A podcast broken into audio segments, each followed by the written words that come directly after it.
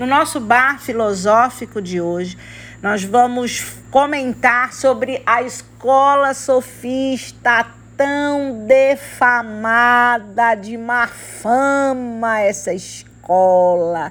Quem vê pensa assim que ela só gerou coisa ruim. Não, não, não, não é bem assim. Ela teve vários é, adeptos dessa escola. Protágoras, Górgias, Pródico, Hípias de L, Isócrates de Atenas, Licrofon e Trasímaco. E, por último, mas não menos ou tão quão mais importante de todos eles, Sócrates. Por conta dele, então, que vai dar toda essa perrenga aí, né? Vai dar toda essa essa discussão quando Sócrates é, romper com a escola sofista. Quem fundou não se sabe, porque antes mesmo de Protágoras de Abdera já tinha é, relatos de sábios itinerantes que vendiam conhecimento. Então, tecnicamente, uma das características dessa escola foi justamente sábios itinerantes que vendiam conhecimento. Até aí é estranho, mas tudo bem. O que a gente precisa entender é que nós já estamos num outro momento. A gente está num outro momento social, outro momento político. É, em Atenas já está toda tendo uma efervescência, a democracia está batendo e, e, e, vendo. Então as pessoas começavam a ter aspirações políticas. Aí começou a ter aquele negócio né, do, da, da, turma, da turma do, do, do vai para lá e a turma do vai para cá, né? A turma do pessoal que é contra, a turma do pessoal que é a favor. É, eles não estão mais falando sobre arte. O arte, para eles, já essa história já ficou para trás, a gente não vai mais comentar. É, eles ainda são considerados filósofos da física, mas meio que já não são, porque já não estão mais falando sobre esses assuntos. As preocupações deles já não tem mais nada a ver, eles já romperam com, com, com as tradições mesmo. Aqui eles já estão avançadíssimos nesse contexto de, de não só não falar mais sobre a física, que não era preocupação com ele, mas começar a criticar os costumes e a tradição da sociedade. Então já começou, já começou aquela querência, malquerência por ali, né? Então, como eu falei para vocês, esse contexto histórico, quem tinha, quem podia pagar, contratavam os sofistas. Simples assim. E quem podia pagar normalmente é quem tem dinheiro, né? Quem tem dinheiro e aspirações políticas para começar a participar daquele momento efervescente da democracia. Então, que fique bem claro isso, que os sofistas, a princípio, eles buscavam o arete, que denotava assim nobreza, excelência e virtude. Era isso que eles pregavam a princípio, tá?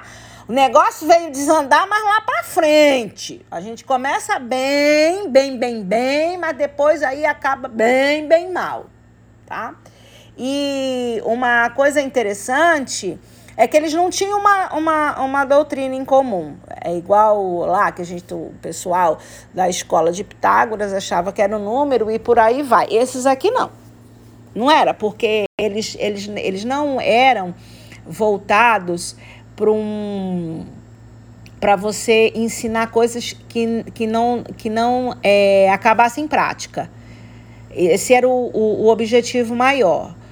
o ensino como fim instrumental não enchia os olhos deles, não. Tá? É, eles tinham assim interesse na natureza da alma. Eles rejeitavam a metafísica. E aí nós vamos entender por quê? Porque o olhar deles era para o que estavam acontecendo.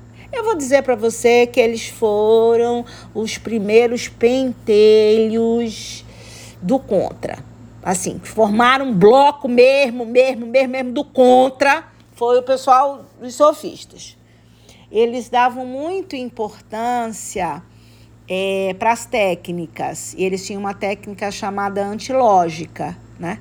Porque para eles a palavra e a lógica era muito importante. Lembrando que o que eles ensinavam como matemática, latim, essas coisas, eles tinham que ter, eles tinham que ter fim prático. E como quem normalmente os procuravam eram os filhinhos de papai com pretensões políticas, eles ensinavam o quê? Técnicas de oratória. Então, eles valorizavam muito isso. E foi um legado que essa escola deixou a valorização da retórica. Dito isso, é, agora a gente começa assim, né? Naquela parte que descambou pro lado da, do lado da sacanagem, né? Que para eles tudo era relativo. Eu vou falar mais desses filósofos mais para frente. Eu vou falar sobre o Protágoras, onde tecnicamente tudo vai, né? Começar quando ele vier com essa lenga-lenga dele, tudo é, relativo. Então, vai aparecer assim o, o relativismo. E outra coisa que deu o rachachá com Sócrates foi justamente porque para a escola sofista eles não estavam interessados em saber a verdade das coisas eles estavam mais é, preocupados em ensinar a técnica da antilógica, a argumentação para os oradores, para que você formasse bons oradores. Eles entendiam que com todo o conhecimento que você tem, se você tiver um bom argumento, ele tem que se sobrepor ao argumento do outro. E para isso ele vai embasar todo esse argumento. O caldo começa mer, mer, mer, a entornar, porque o Sócrates acha que tem que ter verdade. Não é simplesmente ter o melhor argumento, você tem que buscar a verdade.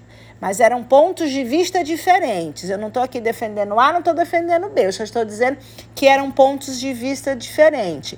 O que, o que precisa também ficar muito claro nessa escola sofista é que a verdade para eles não é uma coisa que a gente encara como verdade hoje. É assim, é você ir no âmago, no fundo da raiz da questão para buscar a verdade das coisas, entendeu? Lá da maêutica, do parto, do Sócrates. Aquilo lá espelha muito bem o que seria a verdade para o, o, o, o filósofo até então. Mas os sofistas, eles não iam tão a fundo, eles só vão até a página 5 do livro, galera. Se você quiser ali até a página 200, ótimo, você vai ser um argumentador melhor do que eu, porque você vai ter mais conhecimento, mais profundidade. Mas eu não estou buscando essa profundidade e eu não estou buscando isso. Eu estou buscando uma maneira, com o conhecimento que você tem, você lá e ganhar no palavrório com o cafuringo que tu tá discutindo. Ponto. Se você fizer uma reflexão aí, né, você vai ver que a gente está hoje fazendo o quê? Exatamente, nós estamos assim numa grande arena sofista. Porque as pessoas querem ganhar no argumento sem se preocupar com a verdade dos fatos. A verdade dos fatos agora não, não, não é mais muito importante. É importante se o meu argumento é melhor do que o seu. E aí você tem que ter toda um, uma, uma, um, um escopo para você poder entender como que isso funciona e manter a sua posição sem que com isso você saia por aí é, achando que a sua verdade é sua verdade. Pronto, não. Para isso tem que ter conhecimento para você ter mais argumento, tá? Então, essa escola, ela gera muita controvérsia. A gente ainda vai falar por que mais também lá na frente, de acordo com o pensamento de cada um sobre o relativismo das coisas e etc. Mas vamos nos ater aos fatos e nos manter neutros, porque como filósofo, a gente não tem que, não tem que achar nem desachar nada. A gente só tem que analisar e estudar as coisas é, aprofundadamente para poder dar opiniões acertativas, tá? A gente acabou de falar sobre a escola sofista, onde tudo é relativo e tudo é subjetivo. Isto é uma merda. Mas, enfim, essa é a escola sofista. É, se vocês quiserem perguntar, discutir, brigar, que eu não vou responder, procurem lá na página do Instagram que a gente discute mais.